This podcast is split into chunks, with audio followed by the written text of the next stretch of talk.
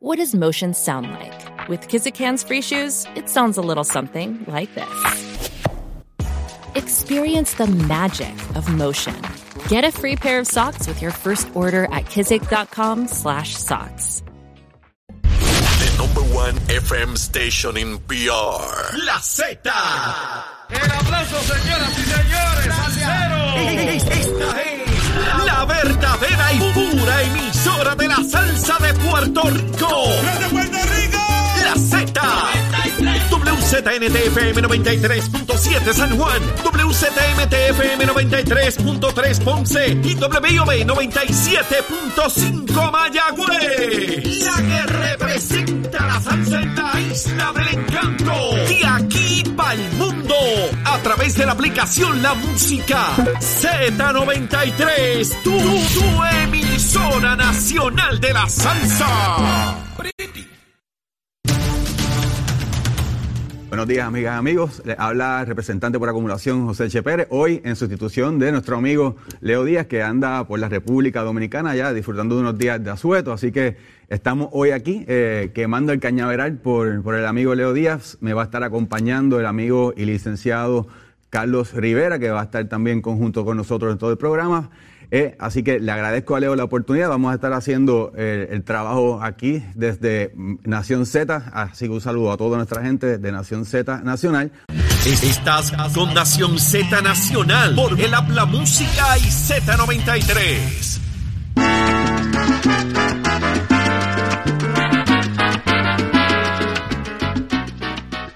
Muy buenos días, ya de, de regreso aquí. Eh, como les dije al principio, le habla su representante José Che Pérez Cordero, que va a estar en compañía también, el, co- el compañero licenciado Carlos Rivera. Aquí vamos a estar eh, quemando el cañaveral en sustitución de nuestro amigo Leo Díaz. Así que yo voy a, en primer lugar, voy a tomar la palabra de Leo cuando el día de ayer dijo que nos iba a dar nosotros libertad plena para hablar de los temas que quisiéramos hablar en el día de hoy, así que yo voy a aprovechar eh, hablar de un tema que para mí es sumamente importante y que incide sobre muchos problemas que afectan eh, día a día a Puerto Rico, sobre todo lo que hemos estado discutiendo en, en todos estos días a través de la discusión pública. Eh, yo creo que la inmensa mayoría de los problemas eh, tienen, incide la raíz de ellos en nuestro sistema colonial en el que vivimos. Así que hoy vamos a encender el cañaveral con la llama de igualdad plena. Vamos a estar hablando del estatus, así que tengo un manjar de invitados también que me van a estar acompañando a lo largo de estas dos horas eh, y vamos a estar hablando de lo que está sucediendo no solamente eh, desde en el Congreso, sino también las, las, las incidencias que se están dando próximo ahora cuando va a comenzar esta sesión legislativa en el Congreso Federal, pero de igual forma también vamos a traer distintos invitados que van a estar hablando desde su perspectiva eh, de cómo nosotros, por qué debemos resolucionar el problema de- del estatus en Puerto Rico y cómo afecta a ellos. Porque tenemos un comerciante, el señor Julio Medende, que va a estar con nosotros, así que ya está en línea y pues también pues vamos a pasar un- en breve un momento para un saludo al compañero que ya es de la casa, el licenciado Carlos Rivera. Saludos, buenos días, gracias por la oportunidad y, y- y sobre todo a Leo Díaz, eh, que espero que esté por República Dominicana con, con un mangú bien chévere preparado en la mañana y pasándola bien. Así que, como siempre, un privilegio estar aquí eh, y obviamente al representante Che Pérez también por darme la oportunidad eh, y sobre un tema que, que yo creo que, como muy bien mencionaste, eh, es, es algo que afecta a todos los puertorriqueños en la situación del estatus y, y- y muchas veces cuando hablamos del estatus, eh, se piensa que es un cliché hablar, eh, ¿verdad? O, o un asunto que no nos afecta de alguna forma.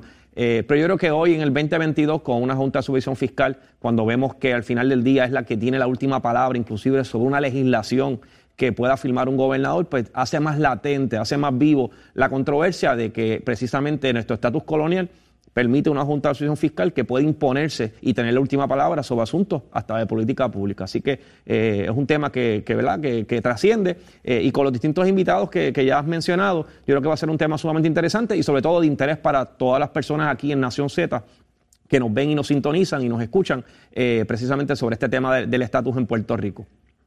Eso, eso es así, Carlos. Así que vamos a, en breve vamos a estar pasando con nuestro primer invitado que va a estar vía telefónica. Yo creo que a algunos quizás le puede, le puede incomodar a unos pocos este, este tema, pero la realidad es, es esa. Nosotros, nuestro sistema nos limita, inclusive para mí como legislador, representa un gran reto, porque tenemos a un ente que no fue electo determinando cuál va a ser la política pública que se va a establecer o crear. Y para mí, eh, no puedo cumplir completamente con esa función de, crear y presentar medidas para el beneficio del pueblo porque está... Eh, eh, depende de la aprobación o certificación de este grupo de personas que definitivamente son la representación más burda de lo que es el coloniaje eh, en el pleno siglo XXI. Así que eh, vamos ahora también a pasar con la llamada del, este señor comerciante, Julio Meléndez, que va a estar hablando también sobre su perspectiva como comerciante en torno al asunto del Estado, cómo le afecta y cómo se beneficiaría entonces de nosotros poder tener los poderes plenos convirtiéndonos en un Estado.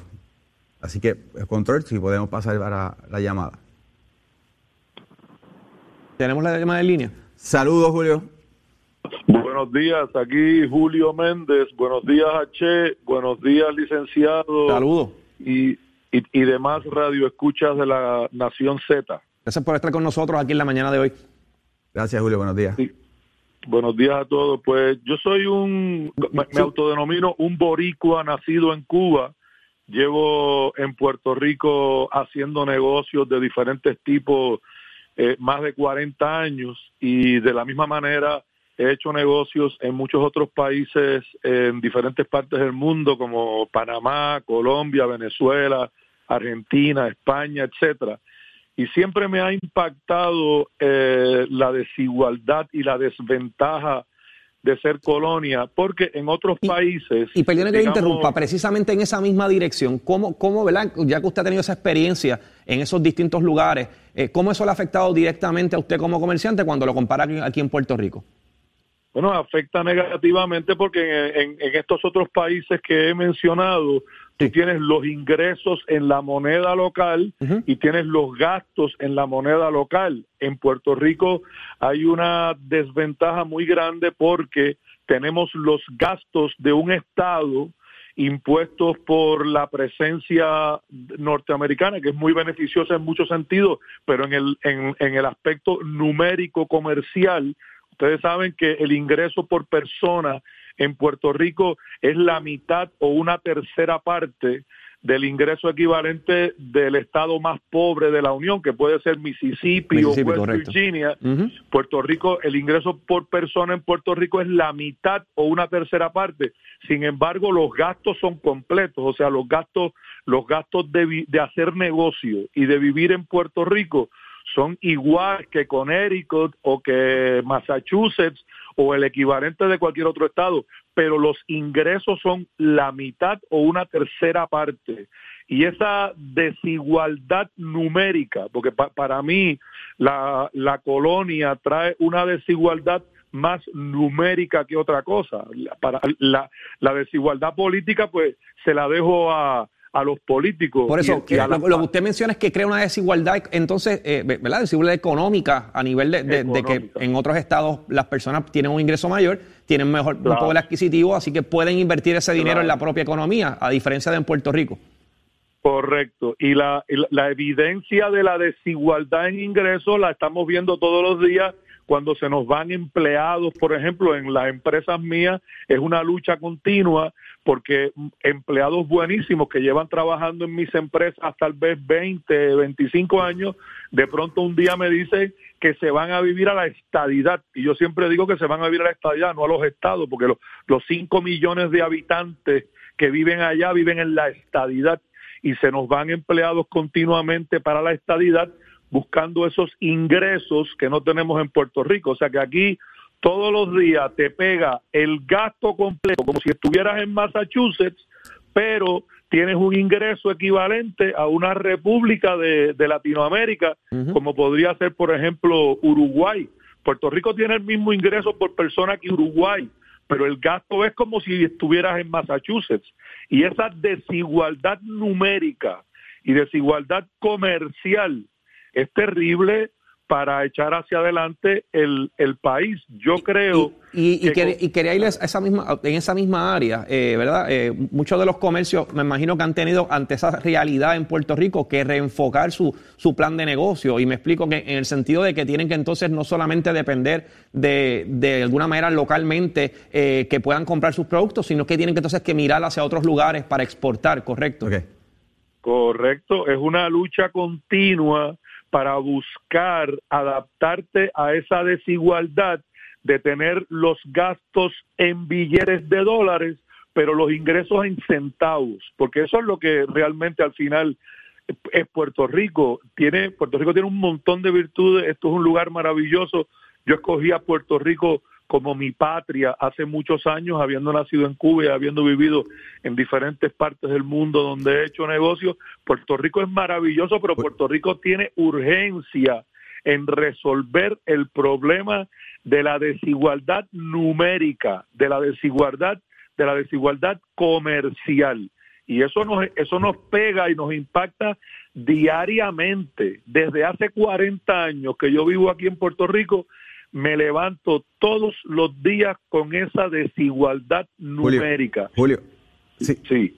Mira, precisamente por eso eh, eh, queríamos este, escuchar tu opinión. Eh, yo creo que es una perspectiva distinta también que no se suele trabajar y discutir dentro de la discusión pública, precisamente porque, como tú dijiste, la, parte política, la parte social nos corresponde ya más bien a lo que estamos dentro de, la palestra pública en, el asunto político.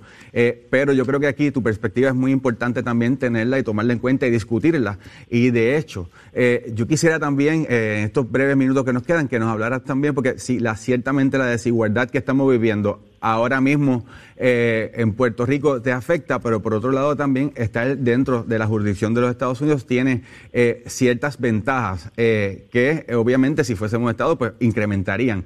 Pero si tú, basado en tu experiencia de lo que has vivido en otras jurisdicciones que te has tenido que topar con algún tipo de gobierno que no necesariamente es afín con la política de los Estados Unidos. ¿Cómo tú pudieses comparar eh, si tuviste, has tenido algún tipo de experiencia eh, así relacionada? Y lo que yo creo que ayudaría a acentuar la importancia de por qué nosotros tenemos que permanecer eh, siendo una jurisdicción dentro de los Estados Unidos, ahora con poderes plenos.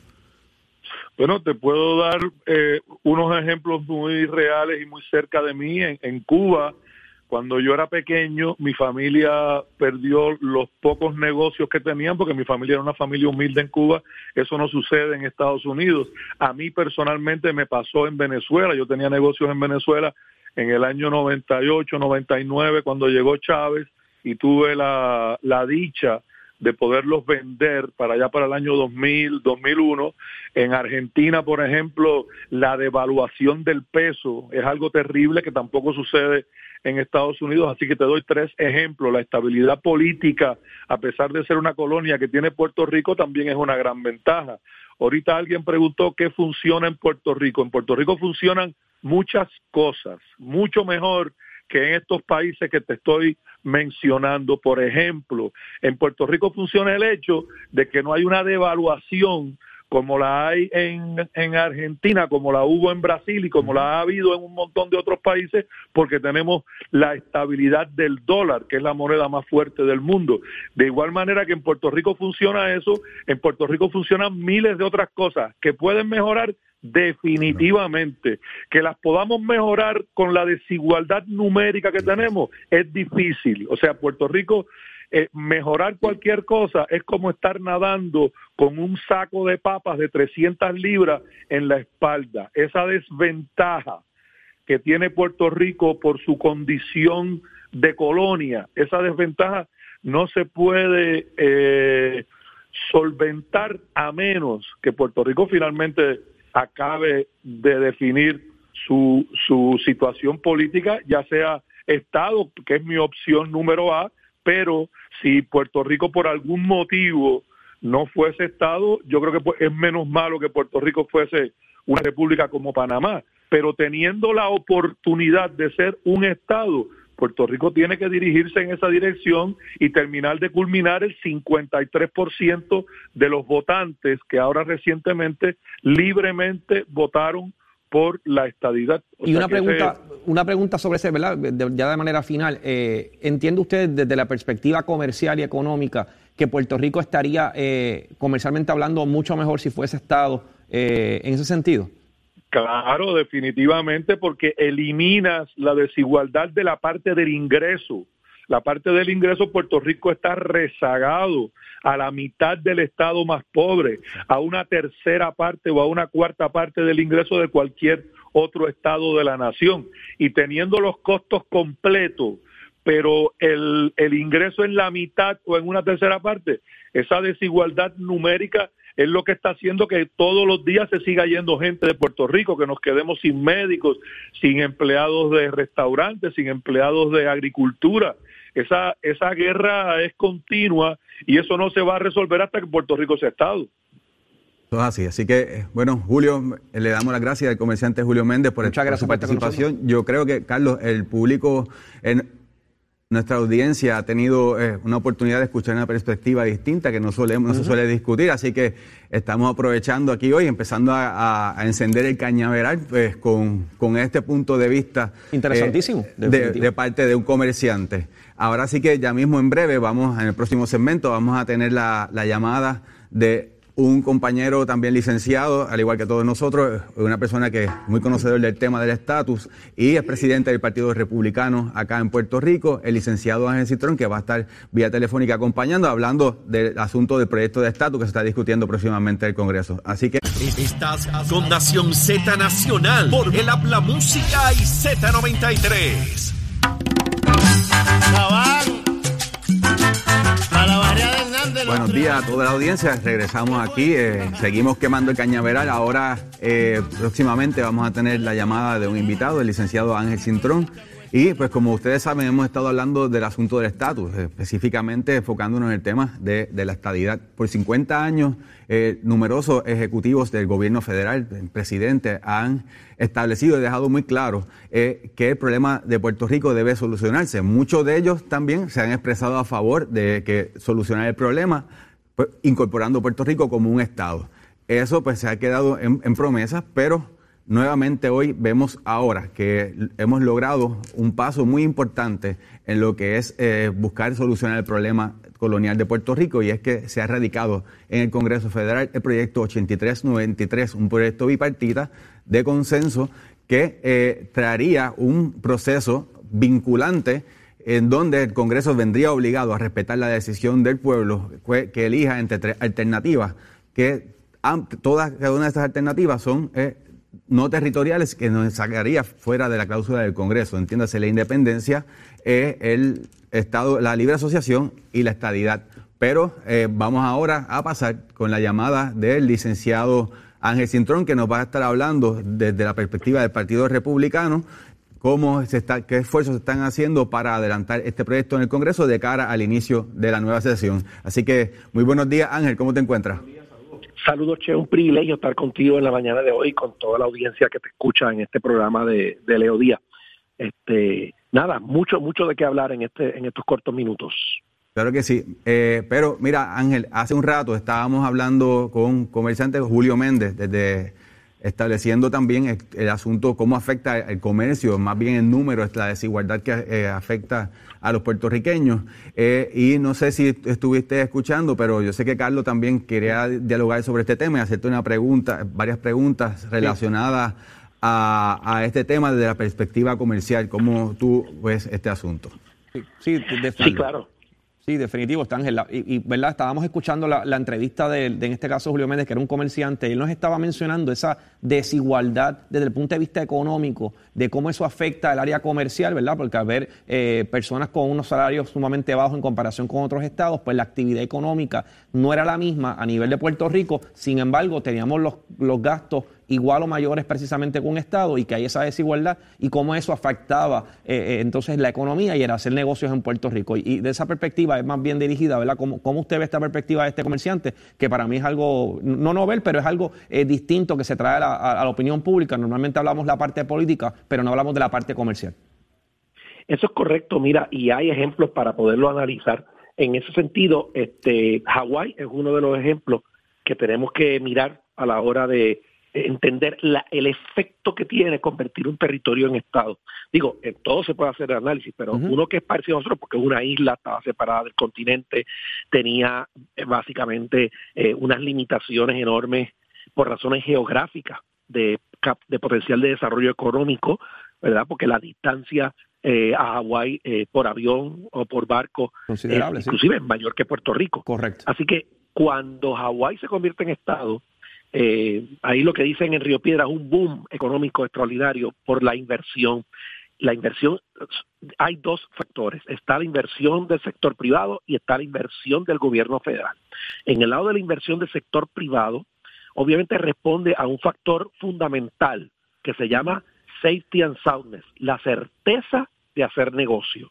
Tan pronto el sector privado percibe que hay una jurisdicción que tiene unos atributos, pero que además de esos atributos que posiblemente no se han potenciado, eh, como los tiene Hawái actualmente en el turismo, ¿verdad? Y los tenía en ese momento.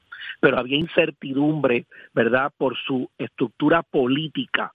Y la estructura política incide directamente en lo que es la certeza de hacer negocio. ¿A qué me refiero en arroz y habichuela?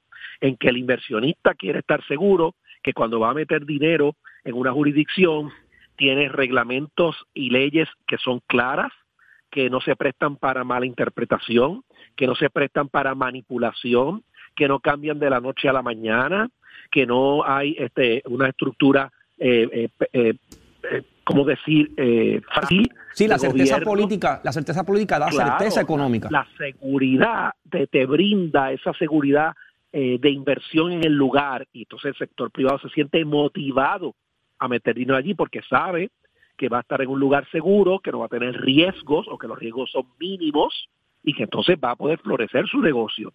Y eso pasó en Hawái. Y el turismo que vemos hoy, el empuje que vemos hoy en, la industria agrícola de Hawái también, que son los dos elementos fundamentales, la agrícola y el, y el turismo, este, se obedecen al, al resultado de convertirse en Estado, ¿verdad? El segundo elemento es la inversión gubernamental federal. Eh, que, y, cuando dije lo de Hawái, lo estoy diciendo con la intención de que lo veamos reflejado en Puerto Rico cuando seamos Estado. En el caso de Hawái también, el, el gobierno estatal que había en aquel momento antes de ser, gobierno territorial, ¿no? Antes de ser Estado, era un gobierno eh, eh, que básicamente tenía que tener altas contribuciones para poderse sostener, hello, como en Puerto Rico, ¿verdad? este Y entonces ocupaba un espacio donde no eh, había una inversión mayor y el gobierno federal tenía una inversión limitada de recursos, de servicios, etcétera. Cuando se convierte en Estado, que es lo que pasaría en Puerto Rico, el gobierno estatal se achica porque hay una serie de factores o de áreas que el gobierno federal cubre, que no tiene que cubrir el gobierno del Estado, pero que sí cubre el gobierno del territorio, y entonces la inversión del gobierno federal es mucho mayor en, la estructura humana, el personal, las oficinas, los servicios que provee, que cuando no eres Estado no los provee, y eso también es una inversión extraordinaria y movimiento de dinero que se da en el Estado, que no se da en el territorio, que también ayudó a Hawái. Pues esos elementos serían iguales para Puerto Rico cuando nos convirtiésemos en Estado. O sea que además de nuestras propias capacidades, además de nuestro propio esfuerzo, además de las eh, características que nosotros tenemos por nosotros mismos que podemos explotar, que a lo mejor las hemos utilizado a, medio pocillo, ¿verdad? O que no hemos explotado a total capacidad por muchas razones, entre otras ser territorio, eh, pues siendo Estado, se pueden potenciar dramáticamente y el crecimiento económico es extraordinario una vez el territorio se convierte en Estado. Y cuando explico esto con Hawái, como dije al principio, si buscamos eh, cada uno de los territorios que se convirtieron en Estado, los treinta y tantos, fue similar el proceso evolutivo, pero usé a Hawái primero porque es más reciente, segundo porque es una isla, en ese sentido se parece a Puerto Rico, eh, y eso es lo que sucedería con Puerto Rico de convertirnos en Estado de la Unión. Claro que sí, yo creo que, ha sido bastante claro en el asunto y complementa eh, definitivamente con lo que nos expresó el comerciante Ángel. Ahora bien, pues vamos ahora a la materia más, más política sobre lo que se está ocurriendo ahora mismo en Washington. Eh, ahora continúan los esfuerzos para adelantar el proyecto HR 8393. Eh, y quisiera saber tu impresión, eh, qué, se está haciendo por parte del Partido Republicano aquí en Puerto Rico para adelantar esta medida, que como sabes pues, es sumamente importante porque nos daría la oportunidad nuevamente de expresar a través de las urnas eh, nuestro deseo, que ya en tres ocasiones lo, así se ha hecho a favor de la estabilidad, ahora pues una, una vez más pues de una forma eh, vinculante, porque es uno de los asuntos que establece esta medida. ¿Qué, qué se está haciendo? Pues mira, este, voy a abusar de tu confianza un minuto para eh, dar un background, dar un bagaje hacia atrás histórico, unos segundos, unos pinceladas, porque yo estoy visitando junto a Zoraida Fonalleras y a Luis Fortuño pueblo por pueblo la estructura local del Partido Republicano en cada municipio de Puerto Rico. Llevamos ya más de seis meses en ese proceso para un diálogo que estamos teniendo interior, interno entre nosotros, ¿verdad? Dando unas explicaciones, dando una agenda de trabajo, etcétera, hacia el futuro. Eh, y creo que tengo que compartir eso contigo y con la audiencia en voz alta en lo que compete al estatus, porque escucho, eh, sobre todo, ¿verdad? En este mundo moderno de redes sociales, donde hay este, verdades y hay mentiras y hay medias verdades a granel y tenemos que tener cuidado con todo lo que se dice ahí en esos medios sociales, porque no todo es cierto. Y, sobre eso eh, quisiera que indagar un poquito y explicar precisamente la misión que está realizando el Partido Republicano, porque se habla mucho en redes sociales y, se habla inclusive, insinúa que el Partido Republicano no, no quiere la estadidad a nivel ¿verdad? de partido, partido nacional, eh, la estadidad para Puerto Rico. Y quisiera que nos aclarara un poquito sobre eso y, obviamente esas gestiones que están haciendo eh, precisamente en las distintas ciudades o municipios que están visitando. Sí, pues mira, primero hay que empezar por lo básico, ¿verdad? Que todos recordemos, para los que no lo recuerdan o no lo tienen claro, que José César Barbosa es quien funda el Partido Republicano de Puerto Rico, ¿verdad? comenzando el siglo XX, en el 1900. Así que el Partido Republicano es la institución más antigua en Puerto Rico, el partido más antiguo, partido político más antiguo en Puerto Rico. Hasta el 1967-68 era un partido que participaba localmente de elecciones y postulaba candidatos para gobernador, para legisladores.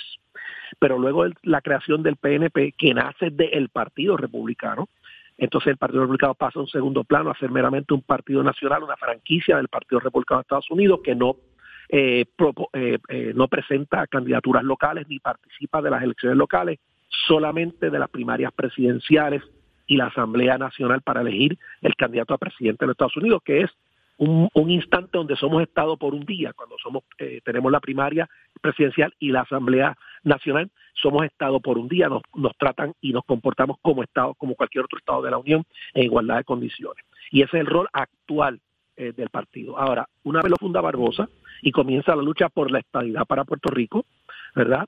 El estadoísmo o el movimiento estadista no era ni el movimiento mayoritario, ni tan siquiera era el segundo movimiento en Puerto Rico, era el tercer movimiento en Puerto Rico, porque el independentismo fue por muchos años el segundo movimiento en Puerto Rico.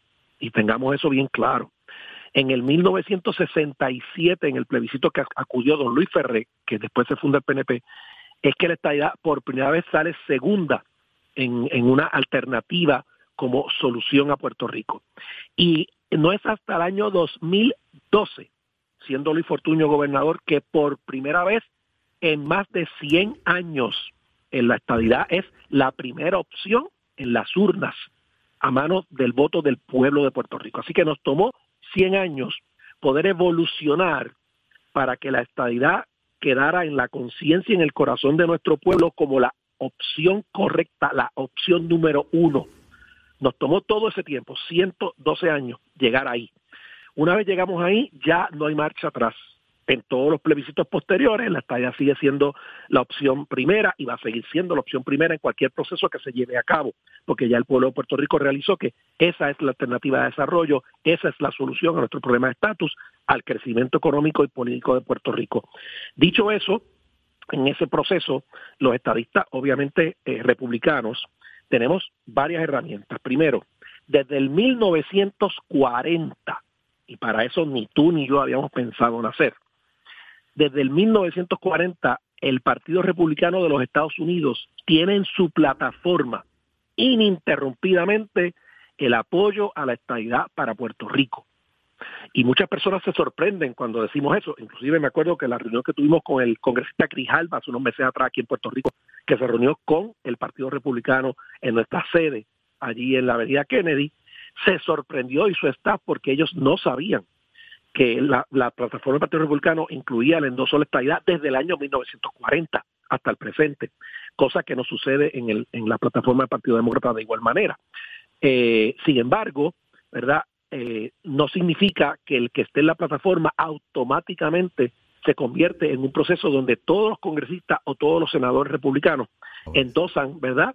Eh, automáticamente la estabilidad. Porque en Estados Unidos, a diferencia de Puerto Rico, los funcionarios electos, tanto los congresistas o senadores como el presidente, son figuras que no están metidas dentro de la estructura política del partido. Como a Puerto Rico es distinto, en Puerto Rico nuestros legisladores, nuestros alcaldes, nuestro gobernador, son miembros del partido ocupando posiciones. Por ejemplo, el gobernador es presidente del partido, ¿verdad?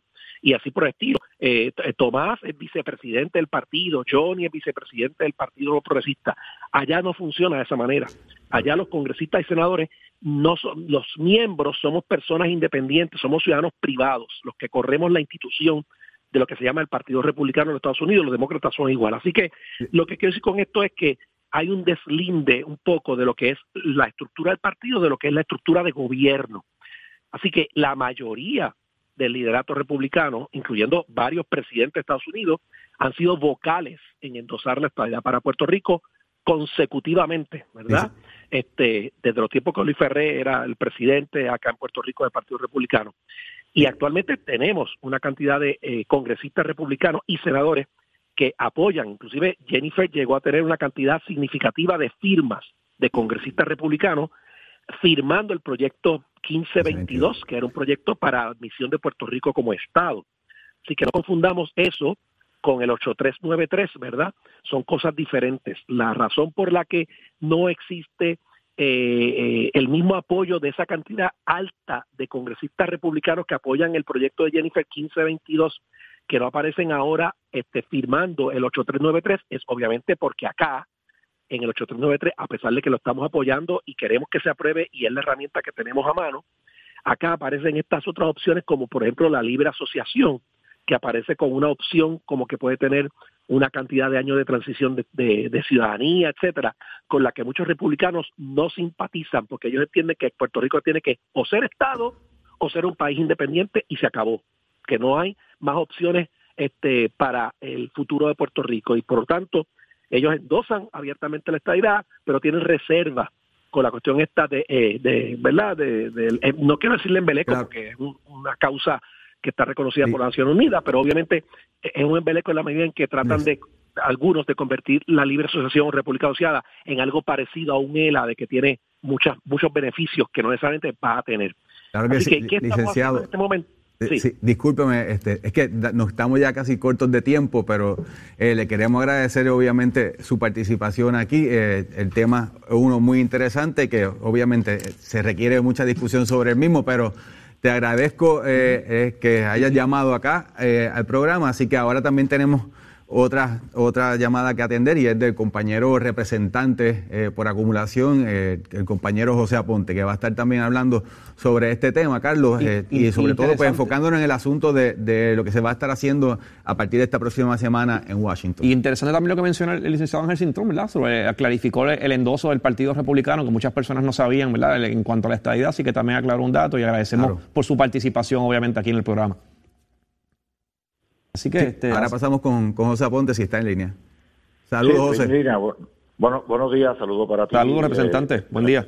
Compañero, representante José Che Pérez y Carlos, un placer poder compartir con ustedes y con toda la radio audiencia eh, de Nación Z quemando el cañaveral. Eso es así. Estamos aquí quemando el cañaveral en conjunto con, José Che Pérez y sustitución de, Leo Díaz que está en nuestra hermana República Dominicana. Eso es así, José. Así que tenemos aquí unos cinco minutos para que tú nos puedas eh, eh, hablar sobre las gestiones que vamos a estar haciendo próximamente en Washington y cómo, cómo tú ves el asunto del proyecto del Puerto Rico Status Act. Así que adelante por ahí, empiece a encender el cañaveral. Mira, eh, en ese proceso y escuchaba al compañero amigo eh, Ángel Cintrón explicando sobre la perspectiva republicana en el 83, en respaldo al 8393. Eh, ahí eh, tenemos que aclarar algo. Hay, hay coautores y hay personas que respaldan sin ser, sin ser coautores. Y yo he tenido la, la experiencia directa y la manifestación directa pero de varios congresistas que me han, eh, eh, han manifestado, yo no voy a firmar el proyecto en este momento, pero en el momento en que baje a discusión en el hemiciclo, tendrán mi voto a favor.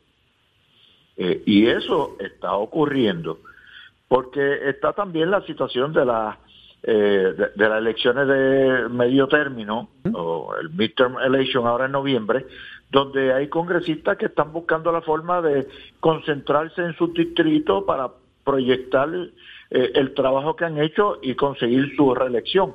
tanto en primaria en el mes de agosto, que hubo varias primarias, como en la elección de noviembre. Establecido eso para récord, la semana próxima estaremos, reanudan los trabajos en el Congreso, sesión legislativa Senado, sesión legislativa Cámara de Representantes, concentrándonos nosotros en este momento en la Cámara, ya el proyecto 8393, el Puerto Rico Status Act, fue aprobado en comisión, así que lo que estamos esperando es que el líder mayoritario, Steny Hoyer, que respalda el proyecto y fue crucial en la redacción y aprobación de ese proyecto, determine el momento en que lo está trabajando a consideración del Pleno de la Cámara. Eh, así que estaremos la semana que viene, varios compañeros eh, legisladores, eh, hay del Senado también y de la Cámara, hay personas particulares que estarán viajando también para hacer visitas a congresistas y el próximo miércoles 14 de septiembre a las 10 de la mañana nos estaremos reuniendo frente a la entrada del centro de visitantes del Capitolio Federal, eso es básicamente al frente del Tribunal Supremo, para de ahí caminar en una marcha pro igualdad hasta el monumento de la Segunda Guerra Mundial, específicamente al área de Puerto Rico, en una actividad que ha sido una iniciativa de la senadora Karen Riquelme eh, para crear conciencia, llamar la atención a nivel de los medios eh, capitolinos federales eh, sobre